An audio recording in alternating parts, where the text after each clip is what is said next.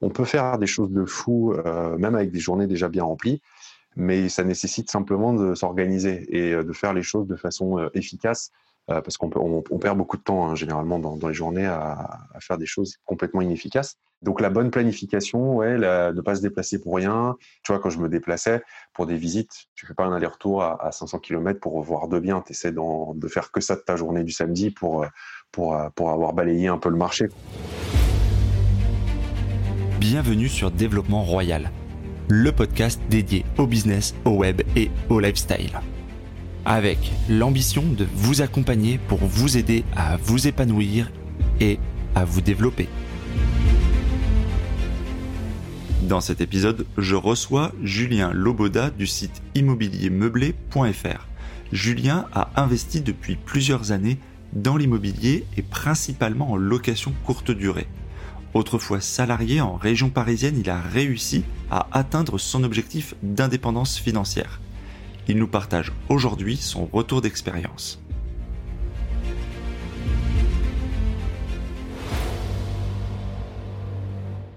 Bonjour euh, Julien, merci d'avoir accepté l'invitation euh, sur Développement Royal, sur le podcast, pour nous parler euh, un peu de ce que tu fais, de ton activité, principalement tournée autour de l'immobilier.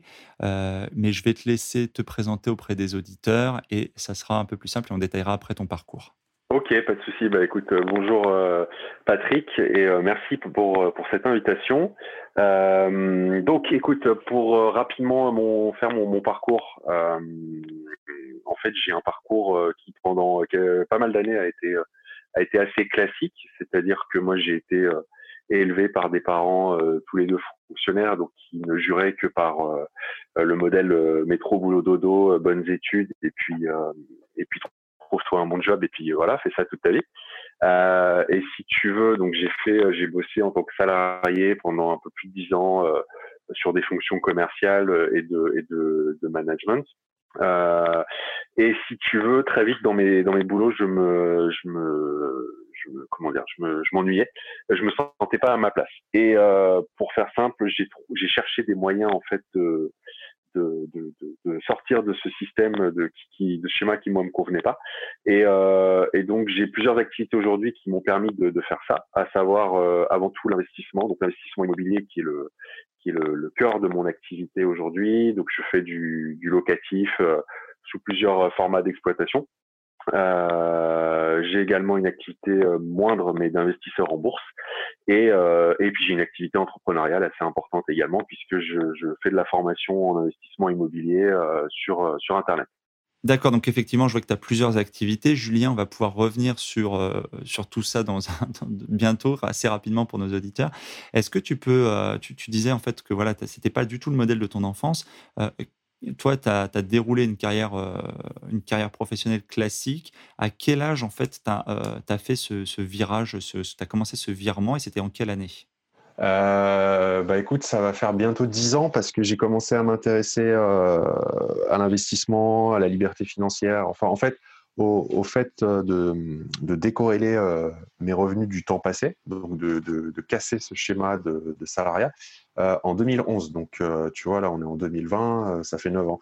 Et pour te remettre un âge, et eh ben, en 2011, j'avais 26 ans. 26 ans, et tu, tu, es de, tu es de quel.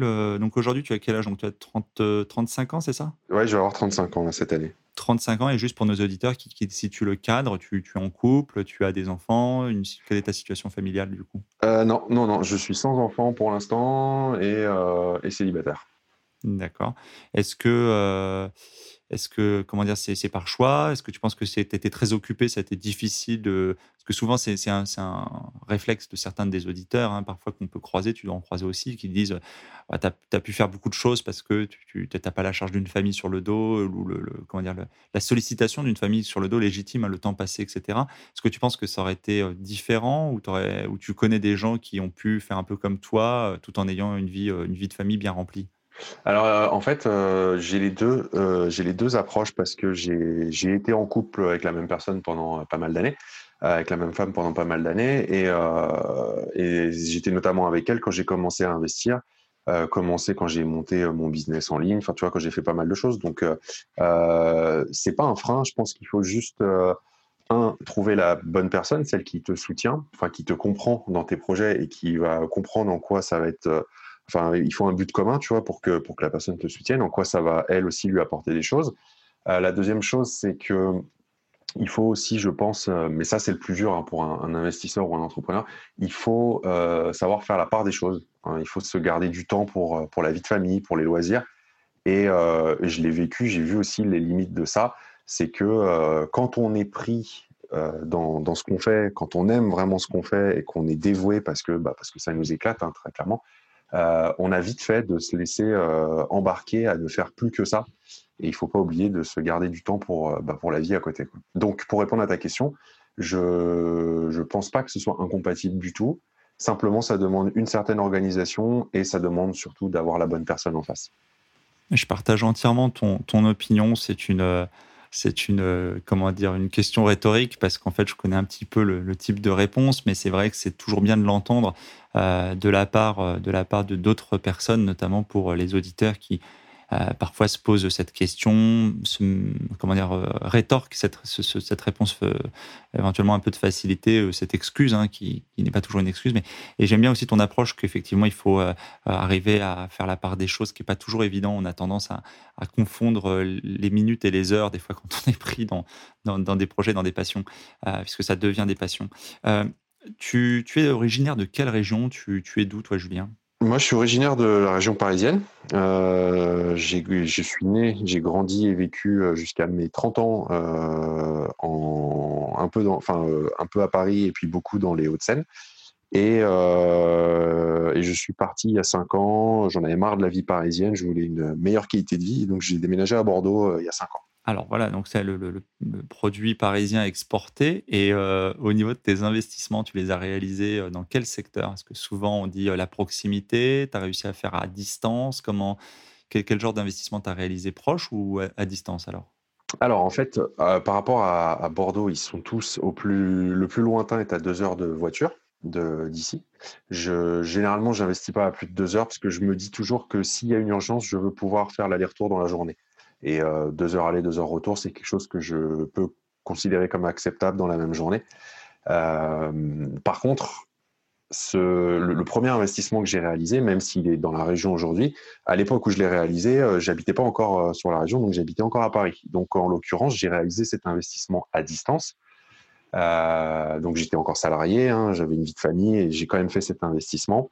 Euh, donc ça nécessite pareil une certaine, ça a nécessité une certaine organisation, à savoir, euh, à savoir euh, bah, filtrer à mort pour pas se déplacer pour rien, pour faire des visites.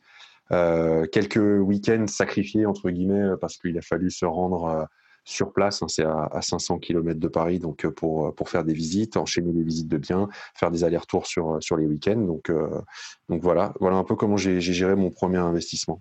Donc, ce qui a été une des clés de la réussite ou du succès de l'opération, ça a été effectivement de te poser les bonnes questions en amont pour organiser les choses et pour que ça se déroule dans les, on va dire, les meilleures conditions. Bah, c'est ça en fait, c'est-à-dire qu'à un moment donné, euh, ça va rejoindre ta, ta, question d'avant avec la vie de famille, tout ça, mais c'est que on peut faire des choses de fou, euh, même avec des journées déjà bien remplies, mais ça nécessite simplement de s'organiser et euh, de faire les choses de façon efficace euh, parce qu'on on, perd beaucoup de temps hein, généralement dans, les journées à, faire des choses complètement inefficaces. Donc la bonne planification, ouais, ne pas se déplacer pour rien. Tu vois, quand je me déplaçais pour des visites, tu fais pas un aller-retour à, 500 km pour voir de bien. Tu essaies de faire que ça de ta journée du samedi pour, pour, pour avoir balayé un peu le marché. Quoi. Donc, euh, donc c'est clair que, que c'est une des clés du succès en tout cas. Je partage complètement ton, ton opinion. Euh, c'est exactement comme ça que quand, quand, je fais les visites, que je m'organise pour effectivement, euh, j'avais fait, je crois, un, marathon, genre 10, 10, immeubles, 350 bandes dans la journée. Enfin, tu essaies de, des road trips en fait d'immobilier. comment, comment en 2011, en fait, quand tu as 26 ans, tu, tu sélectionnes ta stratégie t'orientes vers ça? Est-ce que tu avais des influences proches euh, pas forcément euh, tes parents, du coup, hein, ce qu'on a compris. Est-ce que tu avais un, euh, des gens qui te servaient d'exemple? Comment tu comment as, as, fait ta sélection, de, même de stratégie, etc. Est-ce que tu te rappelles un petit peu ce passage? Oui, alors je m'en rappelle très bien parce que ça a été un, déclic, un life changer pour moi. 2011, on était dans les premières années du, blogging en France. C'est-à-dire que tu avais, mais ils étaient très, ils se comptaient sur les doigts d'une main. Tu avais les tout premiers blogs, tu vois, sur les finances personnelles, sur l'argent et l'investissement. Et je saurais plus te dire dans quelle dans quelle mesure exactement, mais je crois que c'est en tombant sur un article, tu dois connaître, de Michael Ferrari, euh, Esprit riche, euh, que j'ai découvert bah, justement le concept d'investissement, d'indépendance financière. Je te passe les détails parce que ça a duré un an, hein, mais j'ai dû euh, balayer et, et, me bouffer tout ce qu'il était possible de bouffer sur le sujet, euh, articles, blogs, euh, bouquins, enfin tu vois. Et à l'époque, il n'y avait pas beaucoup de, de, de, vidéos sur le sujet dispo, contrairement à aujourd'hui. Euh, donc voilà, je me suis un peu, un peu renseigné là-dessus. Et la stratégie, je l'ai choisie de façon simple, c'est que moi, comme j'avais pas un entourage d'investisseurs, j'étais comme beaucoup de personnes, je pense, j'avais cette crainte, tu sais, euh, de, du locataire qui paye pas, comme beaucoup de gens, je pense, ou, les locataires qui saccagent les appartements. Mmh et hum, et du coup, comment j'ai sélectionné hein, Tu, m'as dit, voilà, est-ce que tu avais une stratégie ou quoi? C'est venu par élimination. Je me suis dit, OK, donc moi, je veux pas faire de location à l'année. Euh, je veux pas euh, m'embêter avec ça. Donc, je vais faire de la location saisonnière. Sauf que à cette époque-là, la location saisonnière, euh, en tout cas pour moi, c'était euh, bah, la location euh, vraiment saisonnière au sens premier hein, du terme. Donc, tu, tu, loues une semaine du samedi au samedi à des vacanciers, l'été à la mer, l'hiver à la montagne, quoi.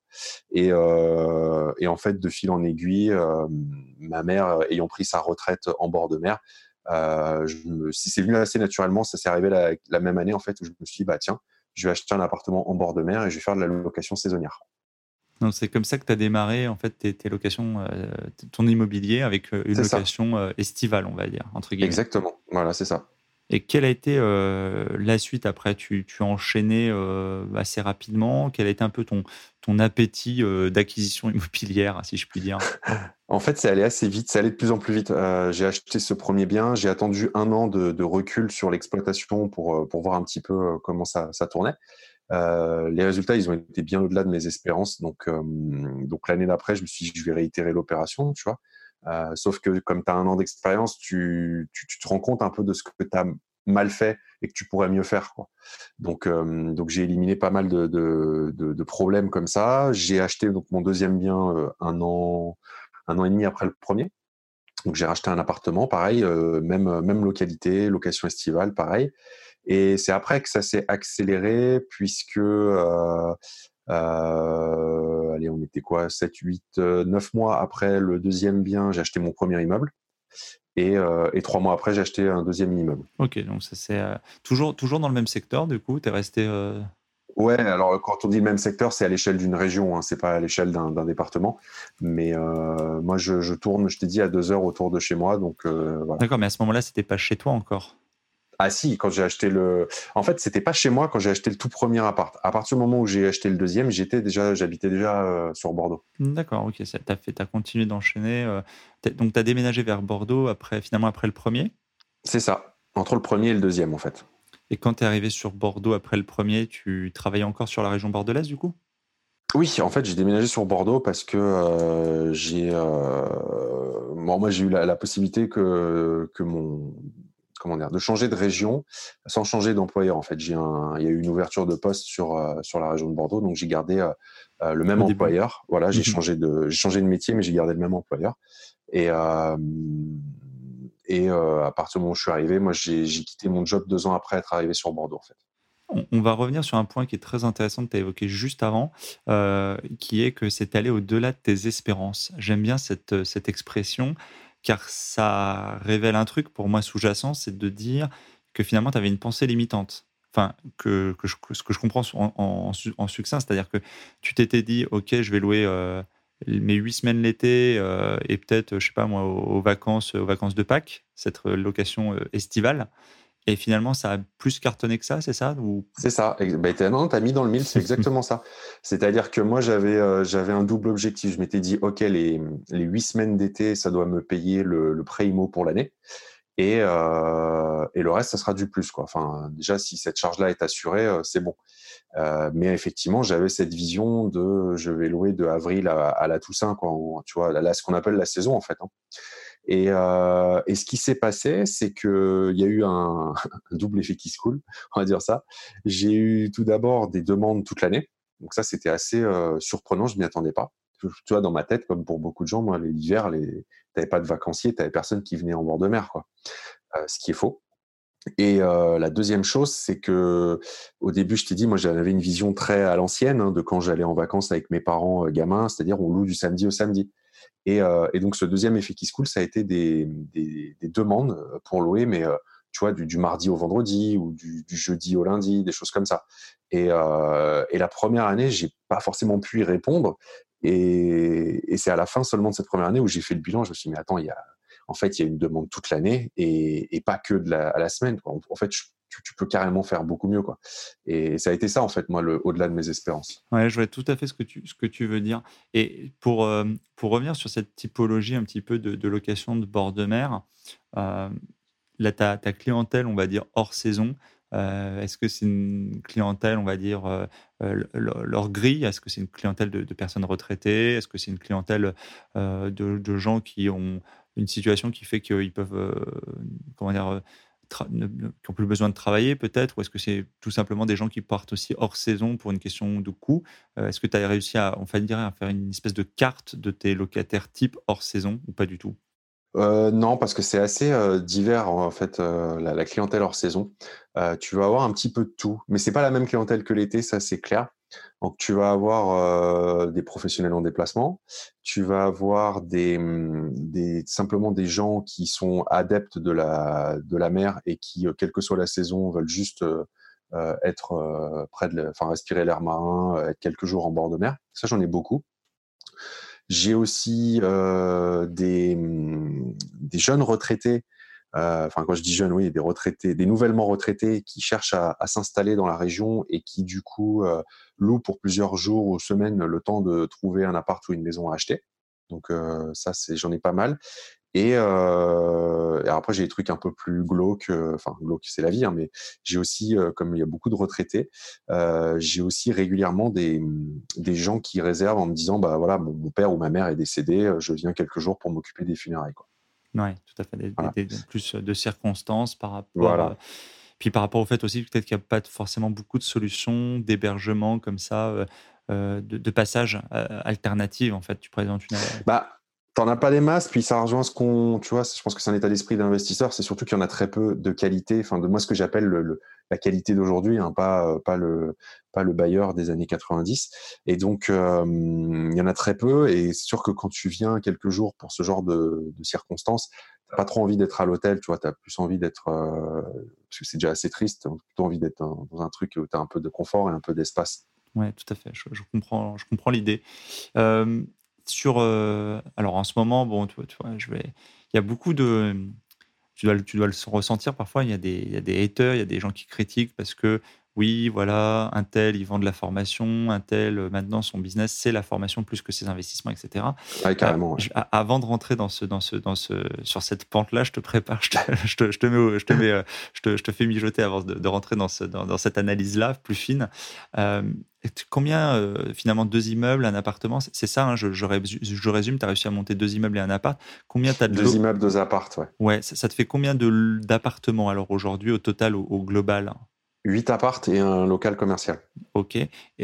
Donc rien de. Enfin, j'aime bien ce, cette, cette, approche aussi un peu, euh, ce, numéraire euh, à échelle humaine, parce que c'est vrai qu'il y en a certains, je les ai vus sur le podcast, et, je pense que c'est parfaitement vrai, lucide, etc., qui ont beaucoup plus de l'eau, hein, qui ont réussi à, à, engranger plus de l'eau pour différentes raisons toi, euh, tu as, arrêté de travailler après le deuxième immeuble, du coup, techniquement C'est ça. C'est ça. Tu as profité de ton statut, ton CDI, de ton ancienneté, etc., pour lever tes emprunts avant. Euh, ça, représentait un encours global de, combien Tu as, fait, as fait l'ensemble en quoi? En, 3-4 ans, tu as fait tes encours finalement? En deux ans et demi. Deux ans et demi. Mm. Tu as, fait quoi? Tu as fait du nom propre? Tu as fait de la SCI Non, tout est en nom propre. Euh, jusqu'à présent, tout était en nom propre. Sur les prochains, puisque je compterai investir euh, à partir de euh, cette année ou 2021, ça dépendra des opportunités.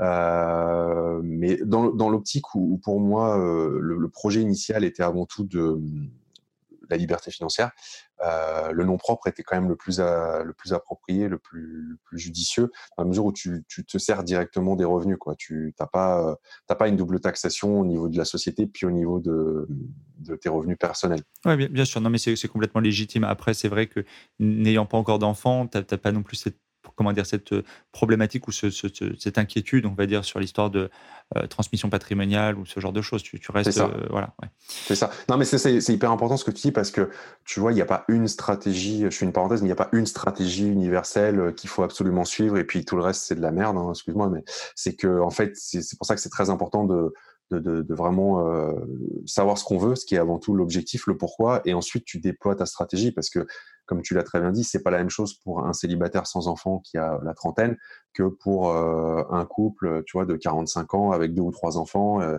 c'est pas les mêmes, c'est pas sur les mêmes questions et sur les mêmes objectifs de vie. Non, bien sûr. Et puis on peut même développer. Enfin, moi, je n'ai pas eu l'occasion de le dire à l'antenne et, aux auditeurs, mais je prends mon exemple. Il y a une SCI d'un côté, il y a eu du nom propre d'un autre côté. Là, j'ai refait, on a refait en, euh, le dernier Courbevoie que les, auditeurs peuvent voir sur sur les réseaux sociaux, des choses comme ça.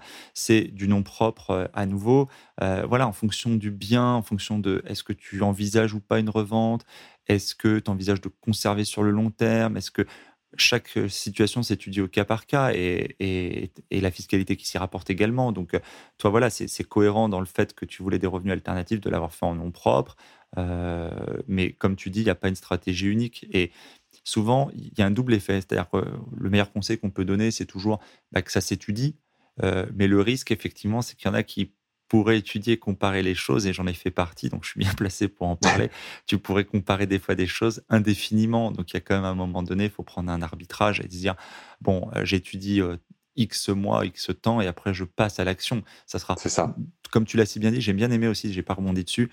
Euh, tu as fait un truc qui était pas parfait, mais tu as fait un truc en fait. Il y a le côté, euh, euh, on apprend aussi en passant à l'action et on n'apprend pas que en matant les vidéos et en suivant des formations ou des coachings. Donc ça a une valeur inestimable, quel que soit le, quelle que soit, on va dire entre guillemets, la façon de se former. C'est important, mais il faut pas confondre vitesse et précipitation.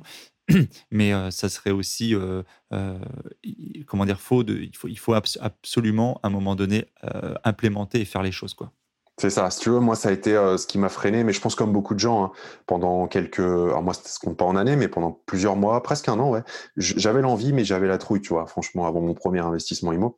Et à un moment donné, surtout qu'il n'y avait pas autant, encore une fois, d'infos dispo. Enfin, c'est dingue hein, ce qu'il y a comme info aujourd'hui dispo euh, sur Internet euh, pour les pour les gens qui veulent apprendre.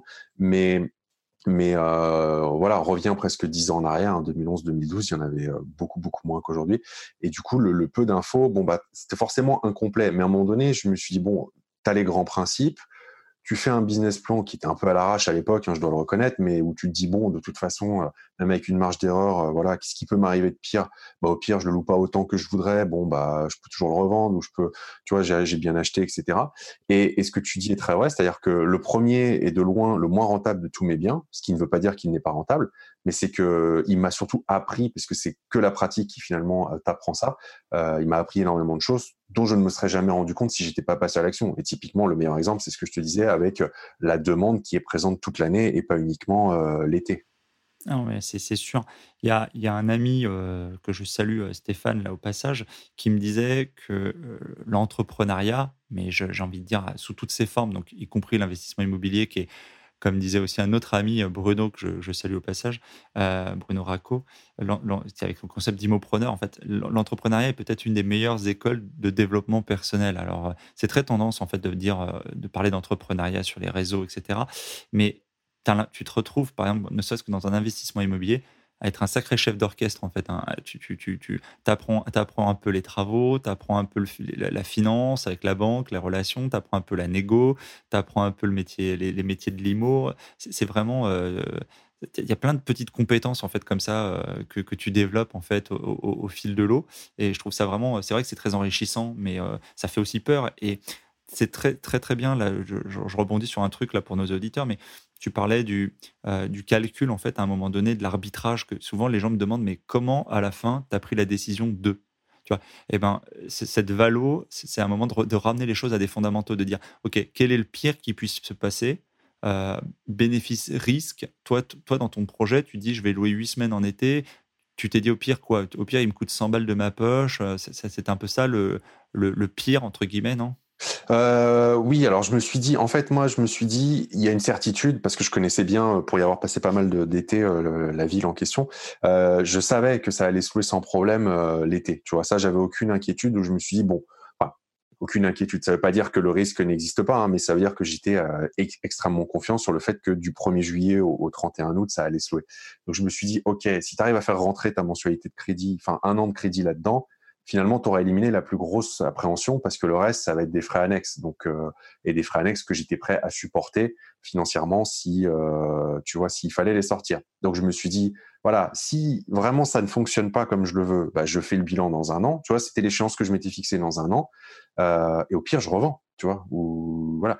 D'où la nécessité, par contre, le seul truc sur lequel j'étais intransigeant, c'était il faut que mon coût de revient du bien, tout, tout fini, travaux, notaires, etc., euh, soit, dans le pire des cas, au prix du marché, pour que si je revends, euh, bah, je, je m'y retrouve à peu près, je retombe sur mes pattes. Quoi. Donc 2011, c'est enfin 2011, tu, tu, débutes ta formation. 2012, finalement, la première acquisition, c'est ça en fait?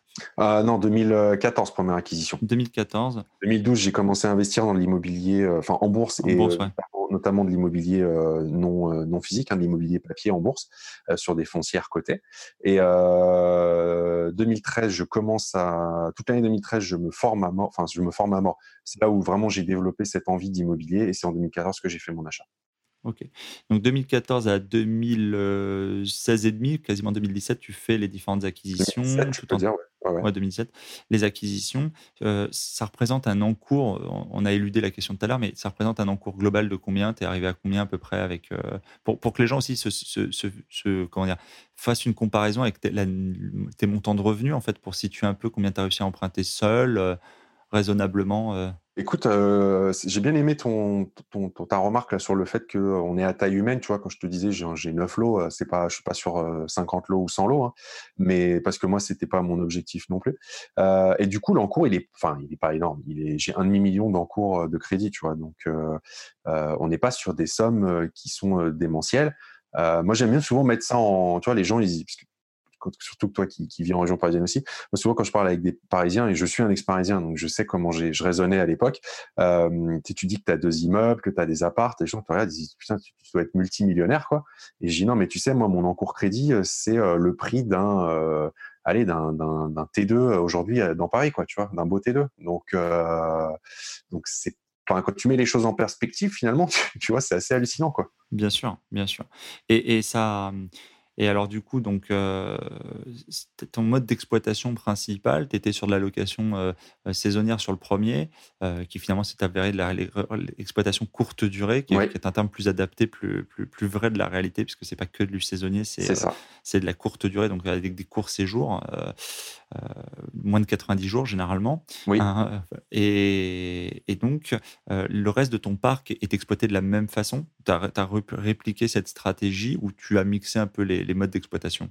Alors, j'ai mixé, euh, parfois par choix, d'autres fois par euh, parce que la, situation était comme ça. Euh, pardon, je, rebondis, c'est-à-dire comme ça parce que tu avais déjà des lots qui étaient occupés. Non, mais je, je, ouais, je, je, vais, développer.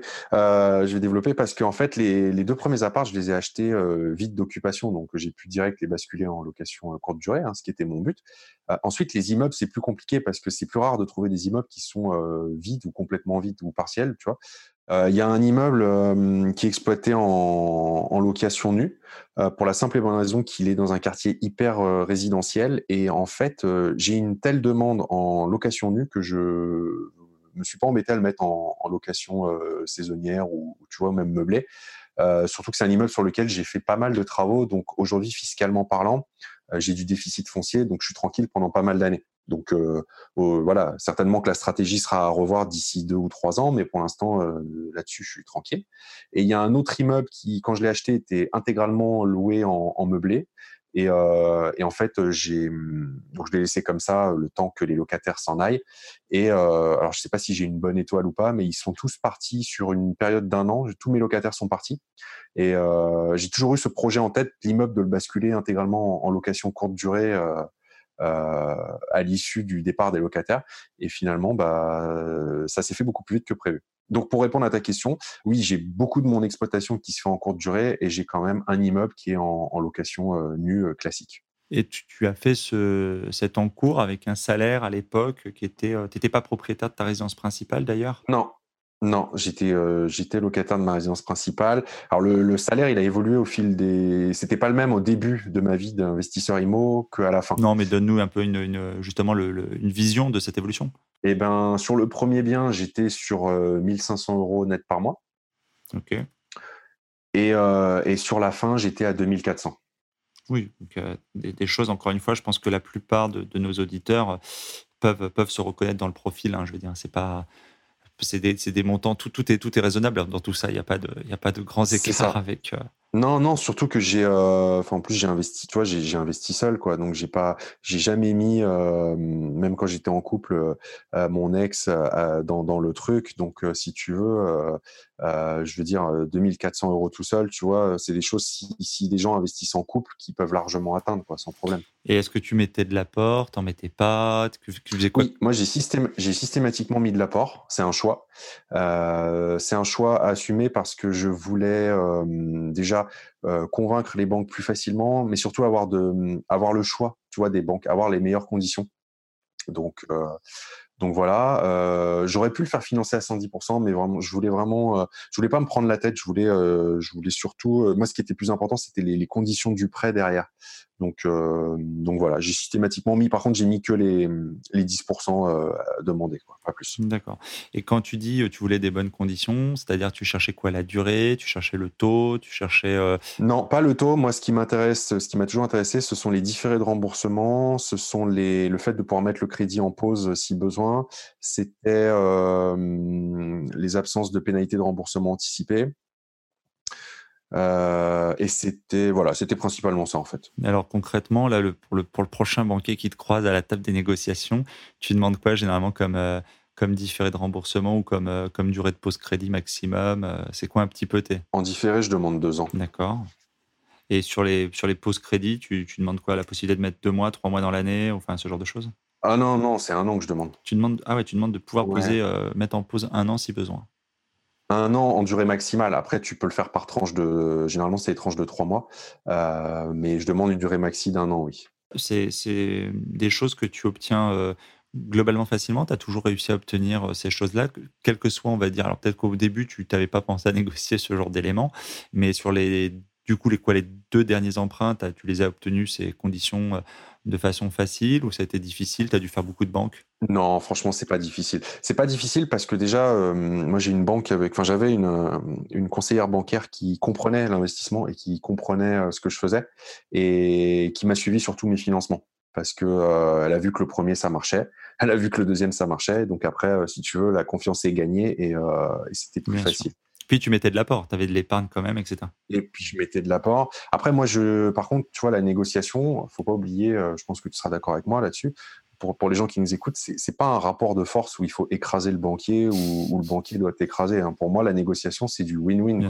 Donc, euh, euh, il faut juste se mettre dans la peau du banquier. C'est qu'est-ce qu'il veut. En général, le conseiller en face, il a des objectifs il faut qu'il rentre soit un nouveau client, soit des nouvelles ventes de, lignes de produits. Euh, et c'est récupérer de l'épargne. Donc, euh, quand on a compris ça, c'est, dans les faits, c'est plus, complexe, hein, mais ça, c'est les grandes lignes. Mais quand on a compris ça, euh, bah, moi, ce que je disais, tu vois, c'était mettre une partie de mon épargne chez eux. et puis, c'était surtout, voilà, l'assurance habitation, je la prends chez vous. L'assurance du crédit immobilier, je la prends chez vous.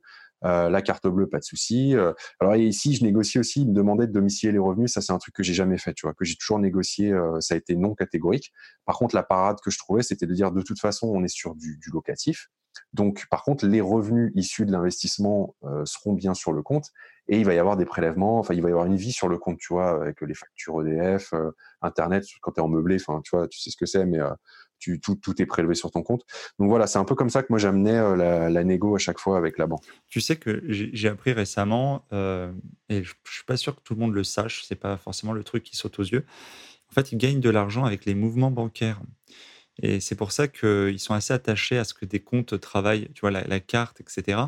Parce qu'en fait, plus il y a d'opérations euh, portées au débit ou au crédit du compte, et plus euh, ces mouvements en fait font travailler euh, la banque avec notamment, bah, je pense, les commissions interbancaires ou ce genre de choses. Et en fait, ils, sont assez attachés à ça. En fait, ils aiment bien les comptes qui ont du mouvement.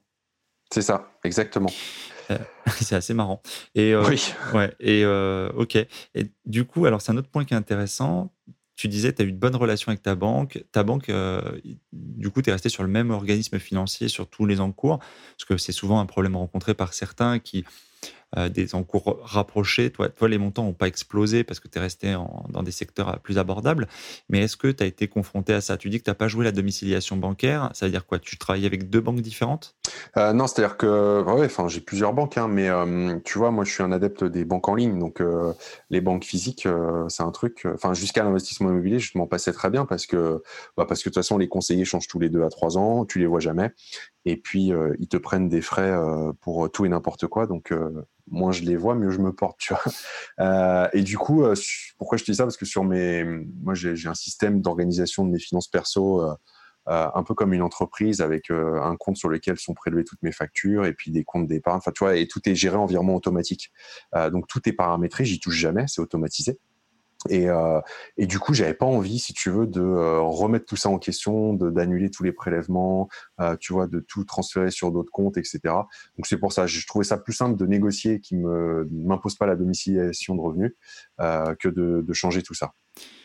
Est-ce que euh, on est aujourd'hui au moment où on fait ce podcast, on est en plein confinement, en avril, fin avril 2020. Est-ce que avec les nouvelles réglementations, on voit qu'il y a eu ça, fait un peu les choux gras euh, de certains de dire ouais, euh, les formateurs immobiliers, euh, il va falloir qu'ils revoient leur strat, etc. Il y a eu un durcissement des conditions avec les directives de la Banque de France, etc. Est-ce que les retours que tu en as font que tout déjà un peu change? Le, on, va dire qu'il y a eu l'immobilier des années 2010 à 2020. on a connu en 90 une crise où l'immobilier avait dégringolé. Est-ce que est-ce que pour toi, ça va fondamentalement changer? Est-ce que tu avais déjà vu une partie du, changement, du revirement de situation, que ce soit en termes de taux, en termes de conditions d'octroi de prêt, etc. Écoute, c'est un peu compliqué de répondre à cette question parce que, hum, parce que cette crise, je crois que personne, enfin tout le monde l'attendait, mais personne ne l'a vu venir. C'est un peu, un peu le paradoxe, tu vois. Euh, on savait que ça allait tomber, on savait juste pas quand, mais c'est un peu comme toutes les crises. Hein. Euh, par contre, c'est vrai que c'est tombé euh, très violemment et l'arrêt a été brutal. Euh, après, je ne sais pas trop comment les choses peuvent évoluer. J'aime pas faire des prévisions parce que je suis pas, euh, je suis pas Madame Irma. Mais hum, ce que je constate surtout, c'est que visiblement, au moment où on tourne cette vidéo, encore une fois, hein, peut-être que, enfin, ce podcast, peut-être que les choses changeront dans, dans quelques mois. Euh, c'est que les directives de la Banque de France ont l'air d'être assouplies parce qu'il va bien falloir relancer la machine euh, euh en sortie de confinement. Euh, effectivement, les taux remontent en ce moment, mais c'est surtout dû au fait qu'il n'y a plus que deux banques qui financent du locatif aujourd'hui. Euh, ouais, en période de confinement, hein, ça aura certainement changé d'ici quelques semaines, mais au moment où on enregistre, des derniers échos que j'ai eus, tu as la, Caisse d'épargne et le Crédit Agricole qui sont les deux seuls à financer du locatif.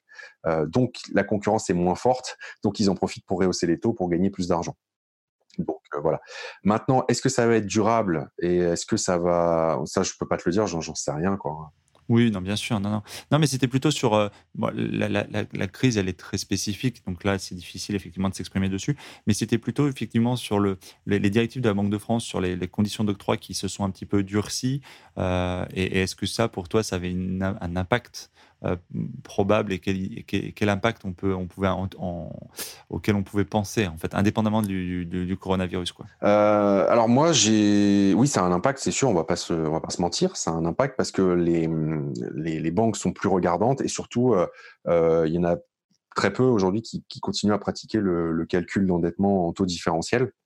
Hein, la plupart euh, maintenant sont tenus d'appliquer de, la méthode classique. Euh, mais moi, je le vois pas comme un problème, je le vois surtout comme une super opportunité parce que c'est ce que je disais à, beaucoup de mes clients. Je dis le, le fait d'avoir pris cette directive. En fait, j'ai l'impression que tu vois, comme tu dis, c'était devenu un peu l'Eldorado, alors qu'on voyait, enfin moi je voyais en tant qu'investisseur et formateur, du coup avec la double casquette, je voyais beaucoup de personnes acheter tout et n'importe quoi à n'importe quel prix et, euh, et du coup acheter des, des trucs. À des prix démesurés, sans logique de rentabilité. Enfin, tu vois, ne, pas garder la tête froide. J'ai vu aussi des gens s'endetter en achetant je sais pas, 10 biens sur un an en cachant à, des banques et tout, chose qui, que, je, je Hyper borderline, ouais. Ouais, que je déconseille formellement, parce que de toute façon, déjà, c'est, enfin, si elles le découvrent, c'est, elles peuvent te demander la déchéance du prêt de façon immédiate. Et, et puis, voilà, c'est bien d'en parler parce que c'est, c'est quelque chose, je, te coupe, mais je rebondis tout de suite dessus. C'est un, sujet euh, semi-tabou qui se dit ici et là. Euh, et on en avait déjà discuté avec Hassan, euh, Hassan Le Pro de Limo, qui était passé aussi sur le podcast, sur le côté hyper borderline en fait de, de, de la méthode. Et pour en avoir discuté avec d'autres mecs aussi, euh, souvent on se dit oui, mais euh, tu sais, tu vois que les success stories en fait sur les vidéos, les podcasts, les trucs, etc. Les mecs, les mecs qui se font prendre la main dans le pot de confiture, on n'en entend pas parler. En fait, on ne sait pas qui, euh, qui, quoi, comment. On croit que c'est une légende urbaine, mais non, c'est tu, tu, nous le redis, toi, ça arrive quoi. Ah bah oui, ça arrive parce que déjà, je peux dire que moi, je, je, je enfin, on va pas citer non, mais je sais qu'il y a des personnes et des, gens qui ont un, sacré parc IMO qui, à qui c'est arrivé, tu vois, qui sont trouvés dans des situations très compliquées. Et, euh, et, en plus de ça, ça n'a aucun sens parce que faut pas oublier un truc, c'est que si la banque, enfin les banques mettent ces règles, qui sont des, règles informelles, hein, mais de taux d'endettement, de, de reste à vivre, c'est un pour elle gérer le risque, on est, on est d'accord, mais c'est aussi pour l'investisseur. Hein, c'est euh, à un moment donné, c'est pas sorti de nulle part. Quoi. C'est euh, est-ce que décemment il est en mesure d'assumer euh, d'assumer ce risque? Et bah forcément, quand tu quand tu te fais prendre la main dans le sac, ça peut faire très mal. Surtout qu'aujourd'hui, les banques elles communiquent entre elles. Tu vois, il n'y a pas encore de fichier national des, des crédits IMO, mais mais malgré tout, elles ont quand même des moyens aujourd'hui de savoir plus ou moins ces choses-là, et ça n'a ça n'a aucun intérêt. Euh, surtout que tu peux avoir tes financements et tu peux en avoir plusieurs en même temps sans, sans avoir à cacher quoi que ce soit, tu vois. Donc euh, j'en suis la preuve et je connais plein de gens qui l'ont fait. Euh, donc voilà. Et pour revenir à ta question initiale, je trouve que c'est une bonne chose parce que ça va écrémer le marché et la crise qu'on est en train de vivre va en plus enfoncer le clou. Euh, ce qui permettra de reprofessionnaliser un petit peu les choses et, euh, et d'avoir des personnes qui sont vraiment des investisseurs sérieux qui vont revenir sur le marché entre le 1er janvier et, le confinement, j'ai quand même vu plusieurs de mes clients euh, obtenir leur financement avec toujours de très bonnes conditions, c'est-à-dire du 25 ans, du 110%, malgré les nouvelles directives de la Banque de France. Donc, tu vois, c'est quand même la preuve que euh, malgré tout, les bons projets avec un bon profil, bien présenté, euh, bien structuré, continuent d'être financés sans aucun problème. Ouais, ce qui est plutôt encourageant, effectivement, pour certains qui, se, qui auraient peut-être euh, parfois le sentiment qu'ils ont raté le coche à un moment donné. En fait, euh, rien n'est joué. Euh, c'est un point intéressant, je rebondis dessus encore une fois sur le, pour clore ce chapitre du financement. se faire financer dans différentes banques alors qu'on a déjà eu d'autres financements ailleurs, le côté fidélité bancaire ne t'a jamais été reproché, tu n'as jamais eu ce, tu vois, ce côté, euh, bah, attendez, on vous a fait euh, deux derniers trucs et vous allez euh, voir le troisième ailleurs, non? T'as pas eu ce, côté-là? Non, parce que justement, je suis pas allé voir ailleurs, tu vois. Donc j'ai pas eu le souci. Oui, non, mais je veux dire, tu, disais qu'on peut très bien se faire financer dans différents, différentes banques. toi, es, tous tes biens ne sont pas financés dans la même banque. Tu n'as pas eu ce souci-là? Tu n'as pas eu le bah, pourquoi vous revenez pas chez, chez, chez nous financer le, numéro 2 ou le numéro 3 Enfin, ce que de. Non? Bah si justement tous mes biens sont financés dans la même banque. À ah, part, le, tout, à part le tout tout premier, mais euh, c'était une banque qui était. Bah, J'habitais à Paris pour le premier, donc c'était pas la même. Euh, du tout la même agence, tu vois. Mais après non non, à partir du moment où je suis arrivé à, Bordeaux, euh, c'était la même banque qui m'a financé tous mes biens. D'accord. Et donc ton ton postulat, c'est d'espérer qu'effectivement le prochain coup, ça soit encore le cas? Bah, disons que, hum, alors c'est très subjectif, mais j'ai la bonne interlocutrice en face euh, qui comprend, tu vois, ce que je fais. C'est pas dit que si elle mmh change de, de service ou de d'agence, ce soit encore le cas et que j'aille pas euh, me, faire financer ailleurs. C'est-à-dire qu'il y a deux, il y a deux niveaux hein, à prendre en compte. Est-ce que c'est dans la politique globale de la banque de financer ce genre de projet? Ça, c'est un premier point. Mais tu as aussi l'humain derrière qui est très important. Est-ce que la personne que tu as en face de toi, elle comprend ce que tu veux faire et elle te suit ou est-ce qu'elle en a strictement rien à faire? Tout à fait. Donc pour, euh, pour un peu dévier sur ta question, si demain, par contre, j'aurais aucun scrupule, si demain elle me dit non, euh, on vous suit pas ou machin, bah tant pis, tu vas voir ailleurs, tu vois, ça c'est pas grave quoi toujours dans la, dans la sphère IMO avant de, switcher, mais euh, les, comment dire, les revenus d'avant VS maintenant, ou en tout cas ceux qui, ou, le point d'équilibre où tu t'es dit, bah, là ça va, j'étais à 2004, j'ai pu emprunter, euh, switcher, de se dire je pars sur mes revenus, euh, sur le différentiel d'immobilier généré. tu étais arrivé au même niveau de revenu, du coup, ou supérieur d'ailleurs? Non, je l'ai dépassé. Je l'ai dépassé. Je l'ai dépassé parce que, alors attention, hein, quand on parle de revenu, on parle vraiment de cash flow net après impôt. Hein, oui, on parle oui, pas oui, de loyer. Toute charge déduite, etc. Voilà, on parle de ce qui peut te permettre de, vivre. je l'ai dépassé pour la simple et bonne raison que déjà, alors il y a plusieurs choses, mais il y a surtout un aspect sécurité. Hein. Moi, je me garde une marge de manœuvre de 30% de mes cash flows euh, que je, n'utilise pas, tu vois, qui, qui, est faite pour euh, bah, euh, l'entretien, les imprévus, toutes ces choses-là. Donc déjà, il fallait, c'est-à-dire qu'il fallait que je sois 30% au-dessus de mon niveau de vie pour, pour être serein. Ok. Donc à partir du moment où tu avais cette marge de manœuvre, tu t'es dit c'est bon, on peut, on peut envisager euh, de, basculer. Donc schématiquement, tu étais euh, de 2004 plus 30%, ça fait 240 x 3, ça fait 360. Euh, qu'est-ce que je raconte? 240 x 3, ça fait 600, 720, 720 plus. Étais un peu plus, donc tu étais un peu plus de, on va dire un peu plus de 3100, 3200 euros schématiquement. Mm. Voilà. Et là, tu t'es, et là, tu t'es dit, c'est possible de, de, vivre là-dessus, forcément. et ça, tu l'as avec, au total, on a dit 9 lots, en fait. C'est ça, exactement. C'est-à-dire que quand tu fais, toi, le ratio euh, par, par, lot, en fait, tu, tu dégageais euh, donc 9 lots euh, et 3000, ça fait quoi? Ça fait 200, ça fait 350, ça fait une moyenne de 350, 350. par lot, quoi. Ouais. Moi, parce que j'aime bien souvent, moi, quand je compare, quand je discute avec d'autres personnes qui ont fait des investissements immobiliers, je dis souvent euh, le, cash flow euh, ou le cash flow net-net, hein, euh, selon la façon de calculer des uns et des autres, par, par ratio de 100 000, tu sais. Oui. Pour 100 000 mis, combien t'espères? Est-ce que, est que tu fais un peu ces, grandes, ces grands comptes, tu vois? Est-ce que tu fais un peu... Pas du tout. Ouais, parce que j'allais dire, toi, tu es à 500, 500 et tu fais au moins 3. Euh, là, du coup, tu fais au moins 3 cas. Euh, donc, je me dis, euh, ton ratio, il est quand même bon. ouais, alors, ce qu'il faut savoir, c'est que le ratio, en fait, il n'est il est pas le même sur les biens. Parce que plus j'ai plus j'ai avancé hein, dans, le, dans les investissements, meilleur il est devenu. sur le premier, c'est clair que c'est le moins bon de, de mes ratios. alors qu'après, ça a eu tendance à être de mieux en mieux. après, ça, ça a été un en fait, contrairement à une idée reçue, c'est pas aussi simple que de se dire euh, bon bah voilà, j'ai remplacé mon salaire, euh, je me casse, tu vois, j'arrête de bosser. Euh, il y a eu toute une phase de, réflexion derrière et de, déconditionnement du salariat. Il y a eu plein de choses et il y a eu surtout une, succession d'éléments.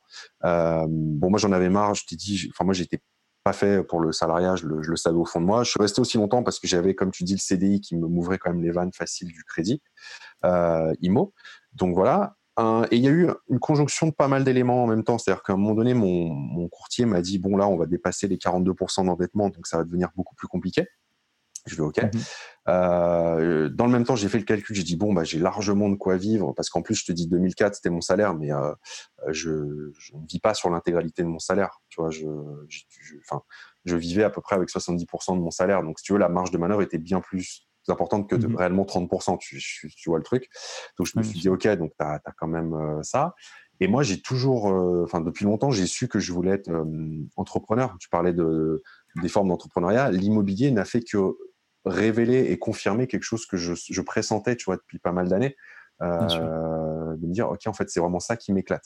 Et, et, en parallèle de ça, à peu près depuis allez huit mois avant de, de quitter mon boulot, j'avais lancé donc le, le blog Hein, immobilier meublé, euh, dans lequel je partageais vraiment mes, mes expériences d'investisseur.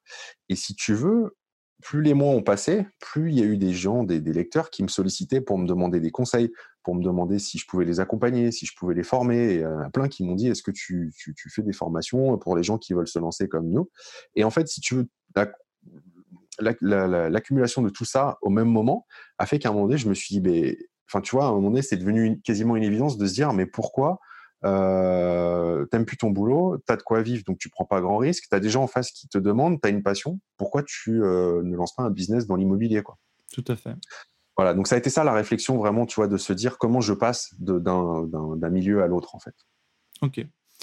Euh, mais, euh, mais effectivement, sur, sur ton calcul, sur ta recherche de, de biens, etc., tu ne fais pas des espèces de ratios, de dire, euh, tu vois, on parle souvent, par exemple, pour les auditeurs hein, qui nous écoutent, on parle souvent de, par exemple, de 10% brut minimum pour faire des calculs de dans, les grandes largeurs, tu sais, quand tu visites, quand tu quand estimes un peu ton, opération, est-ce que tu fais comme ça? Est-ce que tu as une règle de calcul où tu te dis, bah, faut au moins 10, 12, 15 Est-ce que tu, tu, essaies de dresser un petit peu euh, ce genre de choses dans, ton, dans tes recherches ou dans, même quand tu conseilles aux gens de le faire? Oui, alors c'est juste un, un premier niveau de filtre, mais c'est juste ça, hein, la renta. C'est-à-dire que c'est sûr que dans une ville de 20 000 habitants, si euh, déjà euh, sur les calculs basiques, j'ai 7% de rentabilité brute, euh, j'y vais même pas, tu vois, je regarde même pas, ça m'intéresse pas. donc oui, j'ai des ratios, mais j'ai des ratios qui vont pas être les mêmes en fonction de, de l'endroit et du type d'investissement. Je vais être plus exigeant avec un immeuble de rapport qu'avec un appartement en copropriété, parce que tu es censé quand même avoir un, un prix de revient plus faible avec un immeuble de rapport. Euh, je ne vais pas demander le même niveau de rentabilité dans une ville de 20 000 habitants que dans l'hypercentre de Bordeaux, tu vois. C'est pareil. On, oui, oui, entre, si tu croises, si tu fais du, tu fais, si tu mixes patrimonial renta, tu, tu vieille pierre avec belle situation, tu peux te permettre d'être euh, moins exigeant que si tu es dans un euh, secteur sinistré, Exactement. hyper, hyper rural ou autre. Tu vois, ouais, forcément. Mais, mais justement, quand tu, quand les gens veulent, sur le podcast, on a pas mal d'auditeurs qui qui pensent, qui je pense découvrent ou trouvent le, podcast aussi sur le thème justement d'une forme d'indépendance, tu vois, un peu du, du sacro-saint graal d'une indépendance financière et de la liberté de son temps, de se racheter une vie, etc. Est-ce que euh, quand tu étais dans cette, dans cette, dans cette recherche-là, sur les derniers immeubles, tu t'étais fixé justement, euh, tu avais identifié que pour arriver à 350 euros de cash flow par lot, il fallait que, je, dis une bêtise, il fallait que tu sois à 14% brut quand tu visitais les choses. quoi. Non, je fonctionnais pas comme ça. Alors, il y, y, a forcément un ordre de grandeur, tu vois, de te dire oui, je cherche quand même euh, de l'ordre de, euh, de 9 à, 12% brut, ça c'est évident, tu vois, ce qui permet déjà de calibrer. Oui, bien sûr. Mais après, c'est que ça dépend tellement de paramètres, je veux dire, tu le loues en location courte durée, déjà tu multiplies euh, ton, tes revenus locatifs par 3, voire par 4. Donc ta renta, euh, bah, forcément, elle, est dopée.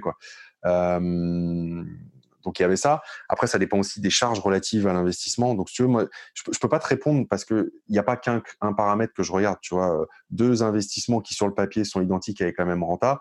en fonction de la ville dans laquelle ils sont, tu vas pas pratiquer les mêmes loyers, tu vas pas avoir la même taxe foncière, tu vas pas avoir la même CFE, tu, tu vois, donc, euh, et finalement. Non, non, bien sûr, mais c'était vraiment, euh, c'était vraiment, tu vois, sur, euh, sur, je sais pas, moi, j'ai fait mon dernier investissement, on parle de 200, de 240 financés pour, pour des loyers au départ de prime abord qui vont se situer à 2K. Donc, tu vois, ça fait 2 cas sur 12, ça fait 24, 24, 240. à 10%, je savais que j'étais dedans. Mmh.